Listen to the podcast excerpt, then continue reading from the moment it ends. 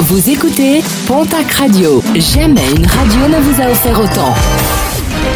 L'information locale à 9h, c'est sur Pontac Radio. Bonjour Jean-Marc Courage Sénac. Bonjour à toutes et à tous. Enquête ouverte à Monin dans les Pyrénées-Atlantiques après le décès d'un cacagénaire. Ce dernier a été retrouvé sans vie, coincé sous un arbre de 15 mètres qui venait de chuter. Le médecin arrivé sur place n'a pu que constater son décès.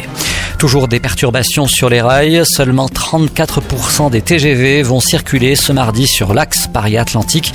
Le trafic ferroviaire était déjà perturbé hier lundi en raison du mouvement de grève d'un service de maintenance.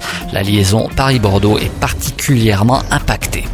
Un soutien de poids aux toreros gascons inquiets pour leur avenir en raison d'un projet de loi interdisant les corridas aux mineurs ou bien encore par une évolution de leur cotisation sociale. Les toreros multiplient les actions de communication. Des toreros qui ont reçu le soutien de Guillaume Birado, talonneur et capitaine du 15 de France, tout juste rentré du Japon où il disputait la Coupe du Monde de rugby.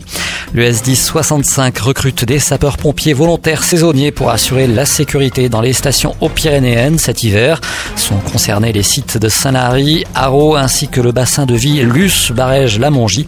Il faut être disponible du 6 décembre au 15 avril prochain. Pour plus d'infos, un numéro de téléphone le 05 62 38 18 09, le 05 62 38 18 09.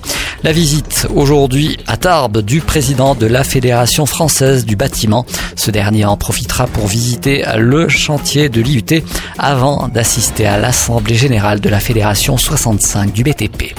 Un rappel avec une collecte de sang qui est organisée aujourd'hui jusqu'à 18h. Rendez-vous est donné du côté de l'établissement français du sang qui est situé sur le site de l'hôpital de Tarbes. Des tours de magie seront proposés aux donneurs pour les égayer pendant leur don. En cette période de vacances scolaires et alors que les besoins restent toujours très importants, les stocks sont plus fragiles car les donneurs réguliers s'absentent.